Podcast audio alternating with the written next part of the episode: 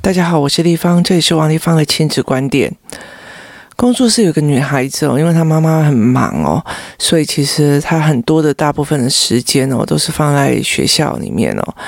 那在思考班的时候，我发现哦，她会。很明白的把一些作业哦写一写哦，但是他其实因为思考班有很多的东西哦，是必须讲出你的思维模式的。那他一刚开始是一直以为就是用学校的标准答案把它写上去哦，但是他没有标准答案哦，那甚至他。看不懂或听不懂哦，他还会假装懂哦。那有时候我转一个弯给他看，他不太会。那甚至我觉得他有一个非常大的问题点哦，就是他。事实上不懂哦，但是他会写的或画的，好像他真的非常非常懂的样子哦，就是那个样貌就会出来。但是其实事实上，他其实知道所谓的好学生的样貌是什么，所谓的所谓的对的样貌是什么，认真的样貌是什么。但是其实是事实上，他的理解能力就是还有待。加强这样，那后来到最后，呃，因为他星期三后来没有上围棋课嘛，然后就在学校的那个课后班。那我有时候就跟他讲说，如果我在的时候，就是请他妈妈把他接过来哦，我大量跟他对谈哦。其实思考这个部分哦，其实是一直在对谈里面过的哦。所以这也就是为什么，其实别的很多的嗯专家或者是人哦，他们其实可以大量去出去外面跟人家。就是演讲或干嘛，但是我其实对我来讲会比较累一点的原因，是因为我大部分跟孩子对谈，还有跟家里的孩子对谈，还有跟工作室的孩子对谈，跟妈妈的对谈哦，其实用掉我大部分的喉咙跟体力的哦。那所以他后来我就跟他讲说，那你就把小孩弄过来这样子。那呃有一天他就过来了，然后我就他就其实他一到那边哦，其实就会开始一直看书哦。在工作室里面有几个孩子哦，一进去哦，就会是开始看书的。那我就会觉得这一群孩子哦，很多妈妈都会很觉得这样的孩子是很棒的，但是我并不觉得哦。你自己想想看哦，一群小孩都在玩哦，他玩不起来就坐在那边看书，你看起来好像是稳定性够哦，但是我对我来讲并不一定是这样子的原因哦。那或许是他没有办法。进入那个团体，或者是他没有办法做到这种随时随地的愉悦，他也是一个非常大的一个问题点哦。那那时候他就坐在那边，那我就去跟他聊天，我就跟他讲说：“哎，你你如果平常你在学校的时候，课后班星期三，那你们会做完作业可以干嘛？”他就说：“其实可以去操场玩呐，那可以去操场玩游戏这样。”那我就说。那你都你有去吗？他说没有啊。你看今天天气那么热，我才不要去的。天气很热呢，我才不要去。我就在教室里面哦，就是休息这样子。那等到呃上午，就是等到一段时间之后，他过来的时候，我就问他说：“哎，我问你一件事哦，吼，你说啊，天气热啊，你就不想要去？”去那个操场玩，对不对？他说对呀，你知道吗？今天天气非常非常热，诶，然后太阳弄，然后就一直晒呀。那我就问他说，吼，那可以请教一下吗？那如果冬天的时候，所以你整个冬天的时候在学校的时候，你就会出去在操场玩吗？然后他就笑一笑，就嗯嗯嗯。那也意思就是说呢，天气热只是一个一个。所谓的反抱怨啊，那反抱怨这种东西，其实一直在人的里面哦，就是在所有的状况里面哦，其实他摆明了就是他不想要，他不想动，懒得动啊。其实我可以跟他讲说，我懒得出去啊，这件事情对我来讲是 OK 的哦。那但是他他讲的原因是天气热哦。那其实我后来在很多的教养理论里面哦，我其实会觉得这件事情非常有趣哦。就例如说我。写的说某个小孩的状况啊，那我就写了某一个小孩的状况，说，哎，这个小孩他们在亲子的沟通，或者是他们状况是怎样，跟人家玩的时候没有什么样的能力哦。那后来很多人就会讲说啊，吼，我吼才我们都不会涉入小孩子的游戏里面哦，他们自己就必须要长出自己的能力出来，他们要自己去面对哦。那这件事情是非常非常有趣的一件事情哦，也意思就是我可以做，但是我不想做。例如说，这个孩子被人家陷害，或者是被人家设局的游戏里面哦，那你就说我们不要不要去管小孩那么多哦，呃，让他们自己长出力量，或者是让他们自己有自己的模式哦。这一句话的前提是，是因为我都看懂了，而且我也会了，我也知道他孩子该做什么样的反应了，只是我不涉入而已哦。可是你真的真心摸摸良心想想看哦，你真的是会吗？就是你讲这一句话的原因哦，是真的你会，但是你不做，还是你不做呃给你一个反报，也就是它是一个一个借口，说我不要摄入小孩的状况啊，干嘛的没有啊？他被设计，他应该自己长出力量。好，那也意思就是说。你在公司里面被设计了以后，你会知道你自己怎么样去应对进退，然后你也会可以去处理那个被设计的不公平感跟不舒服感哦。那所以你觉得这个小孩其实就算不要碰他，他也会跟你一样在公司里面，就算被陷害、被陷设局，然后被人家拿走你的标案或者干嘛的时候，你其实还可以愉悦的生活的、开心的上正向的走过去哦。那也意思证明你会。所以你的孩子也会自然而然会产生这种抗体哦，这个东西是是必须要去思维的哦。所以我后来就会在理解这件事情的一件事情，就是说，哎呀，小孩子都会长大，开始长大就会好啊。那我就会觉得说，那监狱里面那一群小孩。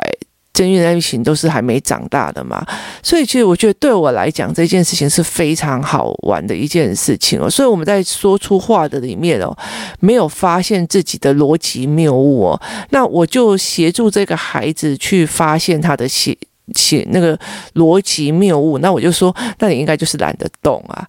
那他就说不会啊，如果是呃躲避球。那我就一定会下去哦。那我就跟他讲说：“天哪，你们现在还在玩躲避球哦？”立方也一直以为都没有在玩躲避球了，因为其实有很多的呃家长他非常反对躲避球的原因，就觉得会受伤嘛，所以就没有要让他们去哦。那。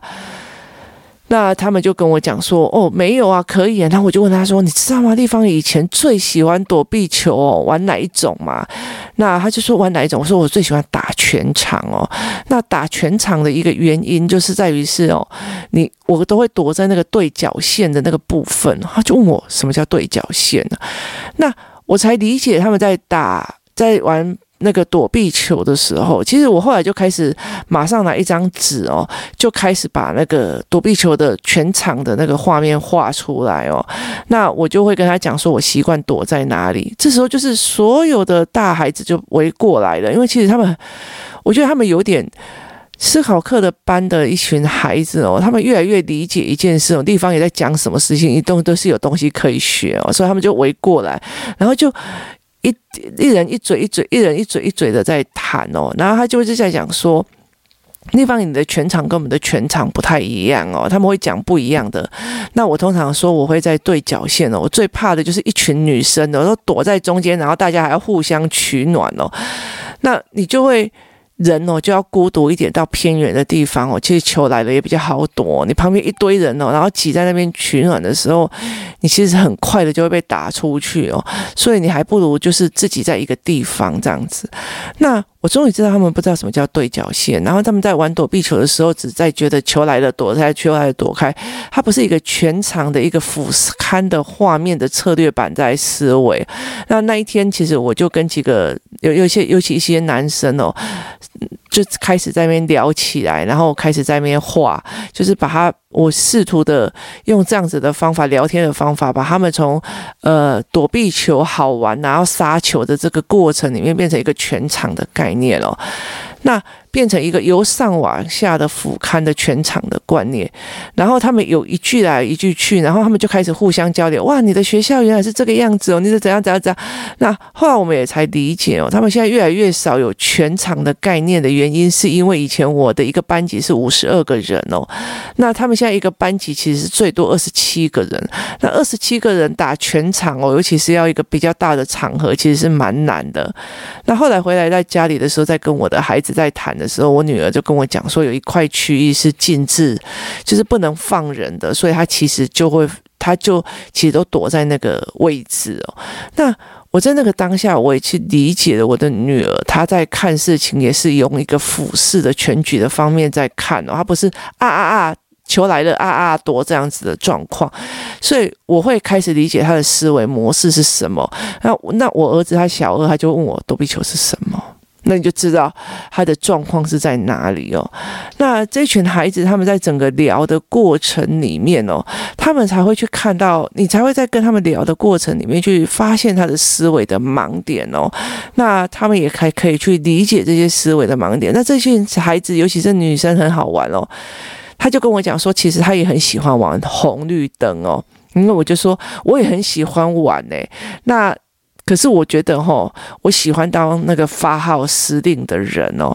那他就问我说什么意思哦？我就说，我说前一天哦，就是周二的周二的下午哦，我带着工作室的某一个孩子哦，骑脚踏车要去去接我儿子这样子哦。他就说，诶，不对啊，周二这个小孩怎么会在工作室哦？那我就说哦。因为他妈妈那一天哦，有一个急事要做，那那天刚好我在工作室有工作，那我请他赶快去把这件事情办妥，而且我觉得那个小小孩不适合在那边，我就跟他讲说，请他把计程车哦载着他的小孩赶快冲过来工作室，把小孩丢着，赶快去处理这件事情。那因为他大儿子跟我的小孩是同一个学校，所以我们就约好了，我就说我就载着小孩去接，载着他老二去。去去接小孩这样，那那个女孩又问了一句话说：“不对啊，那你把这个小孩接过去，然后放在他们学校，那他要怎么回家？”我说：“对，所以原因是因为我跟妈妈约在那个学校，就是约在哥哥的学校哦。那所以我交接就是弟弟给妈妈这样子哦。”哦，我理解了。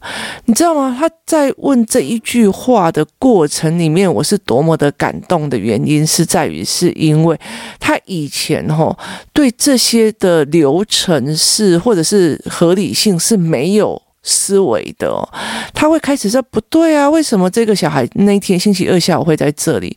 那为什么是你载着他过去？那他怎么去遇到他妈妈？就是他整个逻辑哦凑不起来，他就会开始提问哦。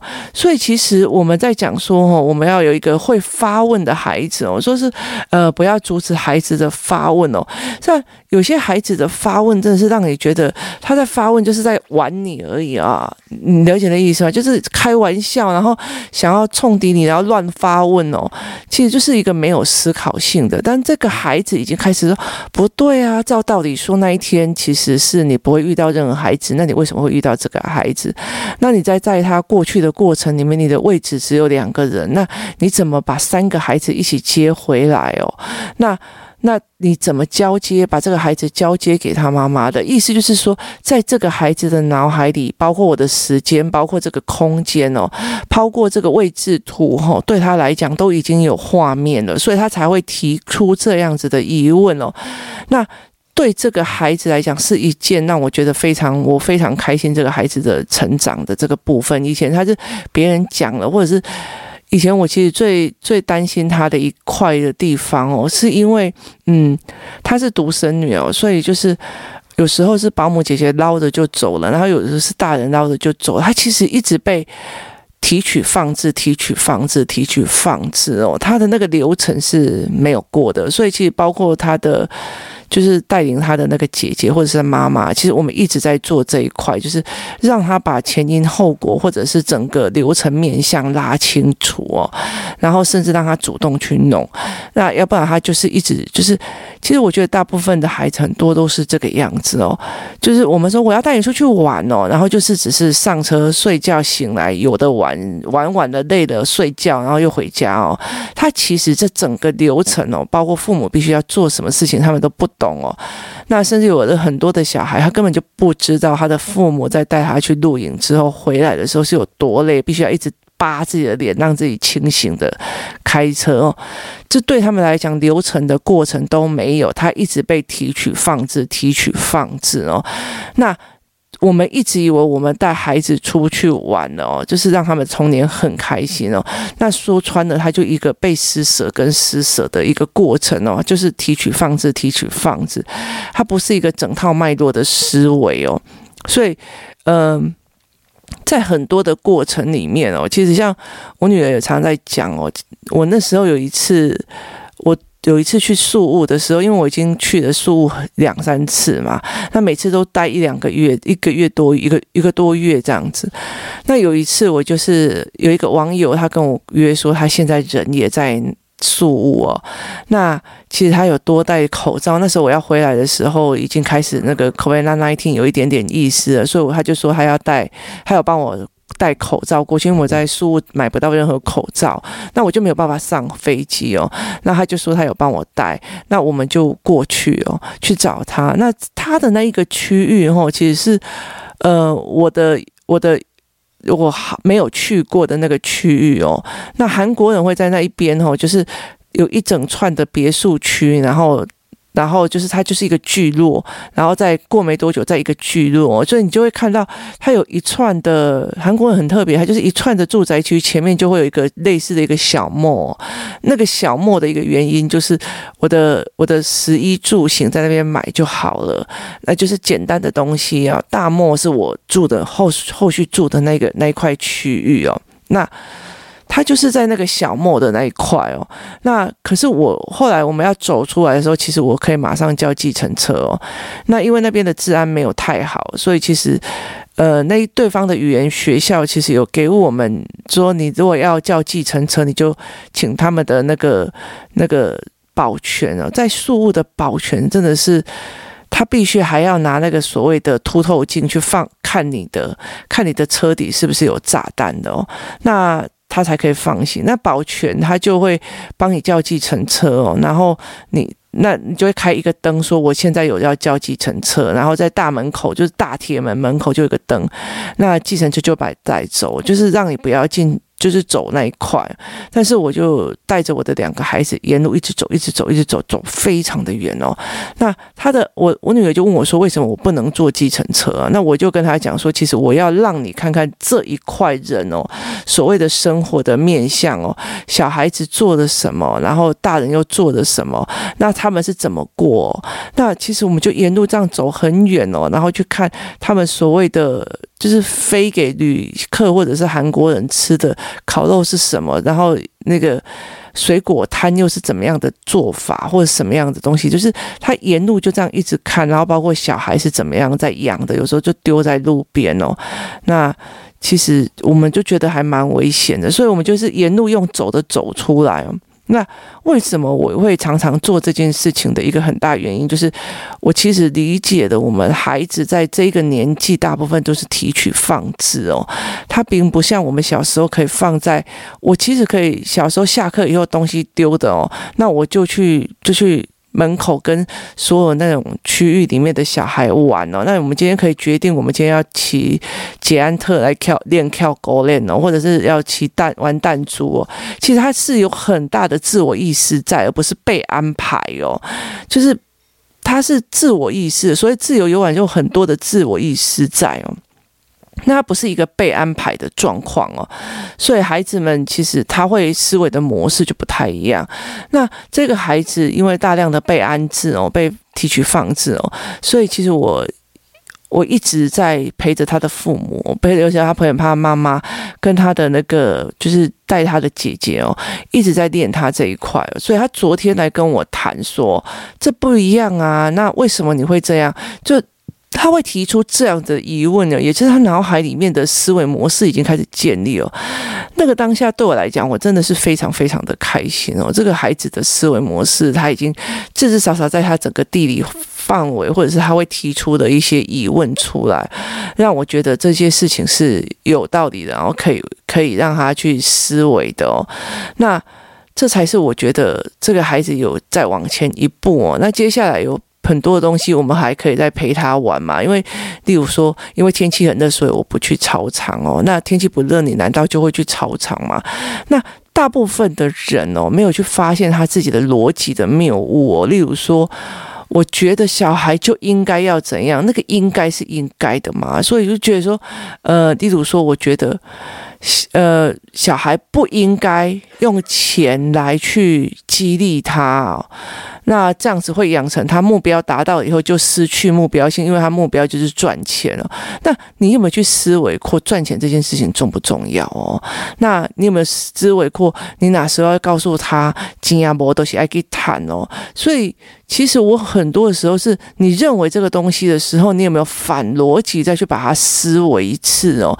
这就是你的自觉能力哦。所以其实我常常会。带着这些孩子再去反思维一次哦，就是让他们，我会提供一个意见，让他去重新思维这一块。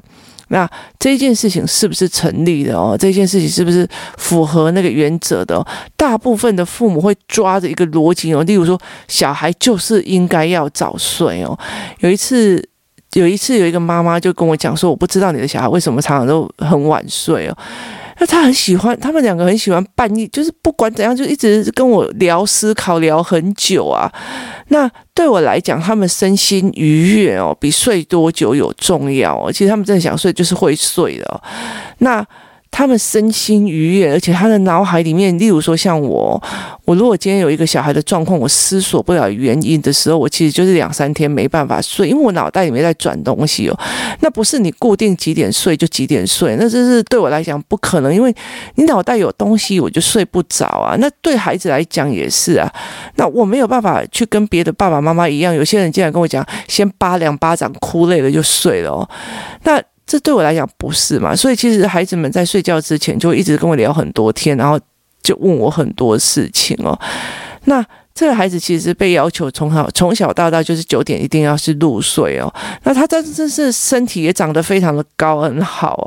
就有一天呢，我就跟他讲说，什么叫人性跟非人性？人性就是累了就想睡觉。然后回答我一句话说，我这辈子最痛恨睡觉了，就是你为什么？因为他不睡就会被骂啊，那不睡就会被刁啊。那可是问题是。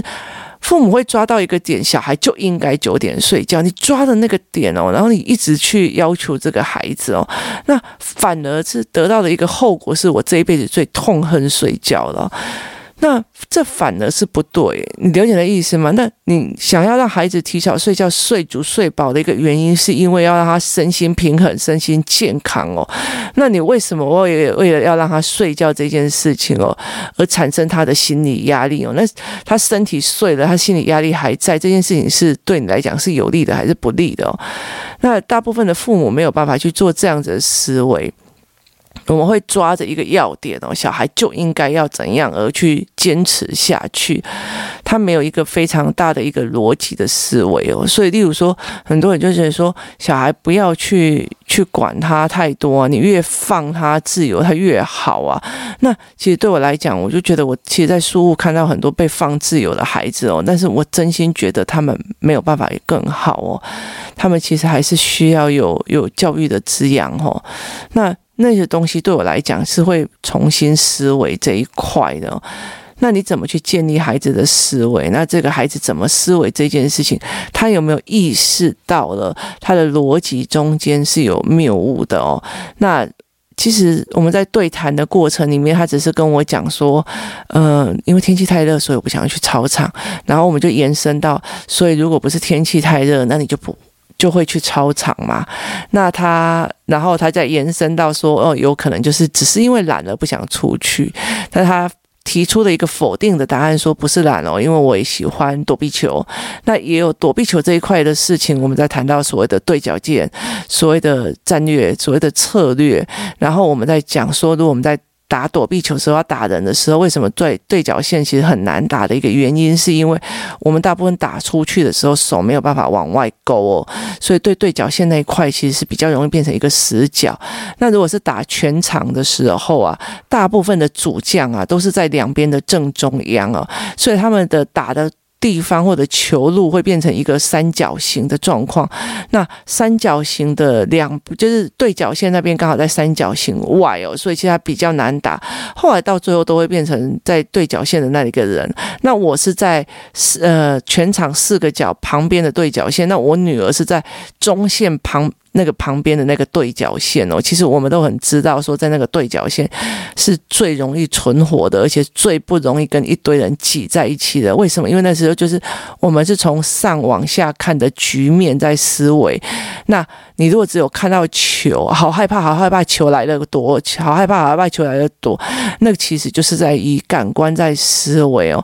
所以后来那天我就把所有的孩子的从感官的思维，跟我打出去可以打到几个人。很爽，这件思维变成一个全场的一个感官思维哦，这也就是我们在所谓的自然而然无聊之间哦，所谓的对话所引发出来的思维整理跟思维建构哦，那其实就是在所谓每次的聊天啊，或者无意间的聊天，就会忽然聊起来的所谓的连结哦，那这才是一个非常重要的一个过程哦，所以我常常会跟别人在讲说，其实很多人他大部分会讲说。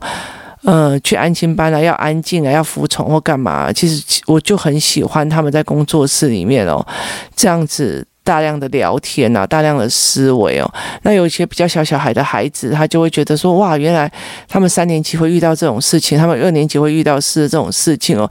它是一种经验的交流哦，这对我来讲，其实是一个非常非常重要的一个。过程哦，也是我想要让孩子们在这整个过程里面去去享受的哦。那每个妈妈就会开始分享说：“哎，我以前玩玩呃躲避球是怎样啊？”另外一个妈妈说：“哎，我们以前是怎样啊？”那例如说，我会讲说：“哇，以前我们班一个班级是五十二个人哦。”那另外一个。另外一个妈妈就说：“我们没有那么多诶。”那我们会开始在聊这个，然后他们让他们理解哦，你的认知不一定就是你的认知，这每一个人的认知是不太一样的。那我也想说，我其实以前很喜欢打全场的躲避球，但是我超级讨厌打那种，你知道下课啊，就是一群人打躲避球那一种，就是非全场的哦，因为非全场就是两边各站几个人，然后打中间跑来跑去那个。那他们就问我说：“为什么你不喜欢跑？”跑这一种的，我说那就仓鼠啊，你就是仓鼠在反复的在一个地方跑来跑去，跑来跑去，跑来跑去哦。但是打全场你是会整面的策略在思维在模式哦，这个东西才是会对你来讲非常非常的重要的哦。所以对我来讲，思维模式跟全场的模式，它是一个布局、一个策略、一个由上往下看的东西哦。那其实是你必须去协助孩子来看的哦。你看那天在。一旁的小孩，有的人他们在讲说，我是怎么打的，我是干嘛，其实大概都会理解一件事情哦。他们就算打得非常的漂亮啊，或者是他们是一个打出去球很很有力气的男孩哦，其实大部分他就是在打人或者杀球的那个过程里面享受愉悦，而不是一个策略性的思维哦。那这对孩子们来讲，他才是一个对我来讲，还是一个非常大的，必须要协助孩子变成一个策略性、全面性，然后由上往下思。维性的一个人格的人，那我也才能够从这个一个小小的聊天，其实我们一刚开始是在聊，你课后班写完作业之后你会去哪里哦，然后一直聊到整片的思维模式跟每个人的思维模式，还有以前的班级的人数跟现在人数的大小哦，那这样才是非非常有趣的这一件事情哦。那提供你大家大家来思考这件事，我们是怎么去陪孩子聊天的哦？那怎么去把这件事情聊到有知识性的哦？去陪孩子聊天这件事情哦，是我们分享经验，然后分享思维，然后必须去看清啊，这个孩子的思维已经走到哪个部分了？那哪个部分我们还可以再往前加加强哦？那本来他谈到红绿灯的时候，我就是在讲说，我带着那个孩子小小孩去接哥哥的当下。那看到一个红绿灯的灯口哦，那有一个警察在负责那个红绿灯，今现在是红还是绿哦？那他就说为什么要做这样？他讲这句话的时候，其实我就知道哦，调控那个开关了。我就跟他讲说，如果是我，我就会红绿红绿红绿红绿红绿红绿，让所有的车子疯掉，这样他就觉得很好笑。那我说以后我在玩红绿灯的时候，我就在那边红绿红绿红绿快速的红绿哦，让你们觉得好笑这样子哦。那。可是我在他问我这句话说，为什么还要有人工调控的这个过程，那我就知道说他没有办法由上往下去看整个交通流量的时候，这个时候应该就是横向的让他秒数短一点还是长一点，其实是在于是你会不会回读到下一个路口的这个思维模式，他们是完全没有的，他以为只会有人开关开关开关，就像他们在玩人家电灯的开关一样，是一样的愉悦的，那也就是我下一次要。陪他们玩的一个最重要的一个教案，因为我发现在这整个过程里面，他不知道这个东西，那我们下一次就可以陪他一起玩，让他的眼睛、让他的思维又由上往下去看懂别人是怎么思考在做这件事情的，而不是短暂的是我高兴让你开红灯，我就让你红灯；我高兴让你绿灯，我就是让你绿灯，不是以个人感官在处理事情哦，我才会慢慢的带着这一群孩子往思考的一个更深层的一个更全面的方式在跑哦。今天分享跟工作室孩子们哦的对话记录跟游戏记录哦，那也是一个，其实我们就只是一个聊天而已哦，让你们来思维这件事情，说，哎，原来聊天呢，我们可以玩到这样子的方式哦。先谢谢大家的收听，我们下一次见，拜拜。